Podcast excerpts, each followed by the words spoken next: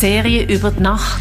Menschen mit einem besonderen Bezug zur Nacht stellen ihre Lieblingsobjekte vor aus der Ausstellung Nacht, Träumen oder Wachen vom Museum der Kulturum Basel. Die Nacht weckt Erinnerungen und knüpft Assoziationen, wie das Leben auch in der Nacht pulsiert. Ich bin Noemi Gessler, ich bin Kinderärztin und arbeite auf dem Kindernotfall. Ähm, von einer viele tolle und inspirierende Sachen, was dort hat, ähm, hat mir ein ähm, Objekt äh, besonders angesprochen. Das ist ähm, äh, Mondfinsternis heißt das aus Bali. Man sieht einen Dämon, der den Mond frisst. Also äh, so eine Tuschzeichnung, die recht äh, eindrücklich ist. Und einerseits habe ich eine wunderschöne äh, mystische Erklärung gefunden für die Mondfinsternis.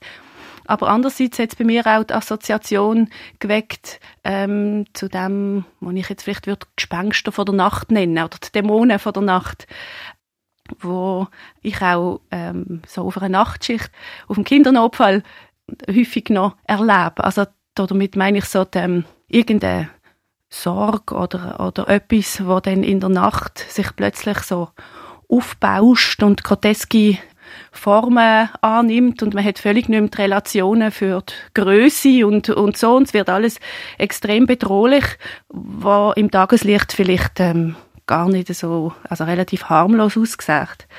Ähm, also wenn wir uns einmal in der Nachtschicht wundern, warum die Leute mit wegen Muckenstich am 12. Nacht ihr schlafende Kind wecken und auf einen Notfall rennen, weil sie irgendwie das Gefühl haben, ähm, es könnte jetzt gerade äh, eine allergische Reaktion machen oder irgendetwas. Man findet auch, auch der Dämon gar nicht so raus am Schluss.